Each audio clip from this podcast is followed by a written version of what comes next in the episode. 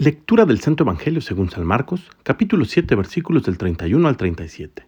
En aquel tiempo salió Jesús de la región de Tiro y vino de nuevo por Sidón al mar de Galilea, atravesando la región de Decápolis. Le llevaron entonces a un hombre sordo y tartamudo, y le suplicaban que le impusiera las manos. Él lo apartó a un lado de la gente, le metió los dedos en los oídos y le tocó la lengua con saliva. Después, mirando al cielo, suspiró y le dijo, Efetá, que quiere decir ábrete. Al momento se le abrieron los oídos, se le soltó la traba de la lengua y empezó a hablar sin dificultad. Él les mandó que no le dijeran a nadie, pero cuanto más se los mandaba, ellos con más insistencia lo proclamaban. Y todos estaban asombrados y decían, qué bien lo hace todo. Hace oír a los sordos y hablar a los mudos. Palabra del Señor. Es curioso cómo se dan las cosas.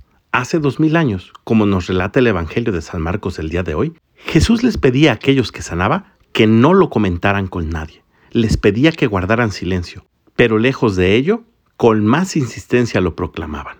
Hoy, dos mil años después, tú y yo tenemos el mandato de Jesús de ir por todo el mundo y anunciar el Evangelio, proclamar la buena nueva a toda criatura y hacer que se bauticen en el nombre del Padre, del Hijo y del Espíritu Santo. Tú y yo tenemos una instrucción clara, pero al igual que hace dos mil años, tampoco la cumplimos. Unos porque no callaban y otros porque nos quedamos callados.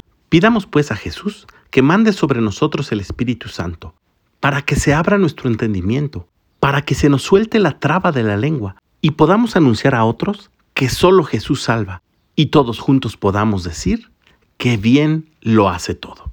Que tengas un gran día y que Dios te bendiga.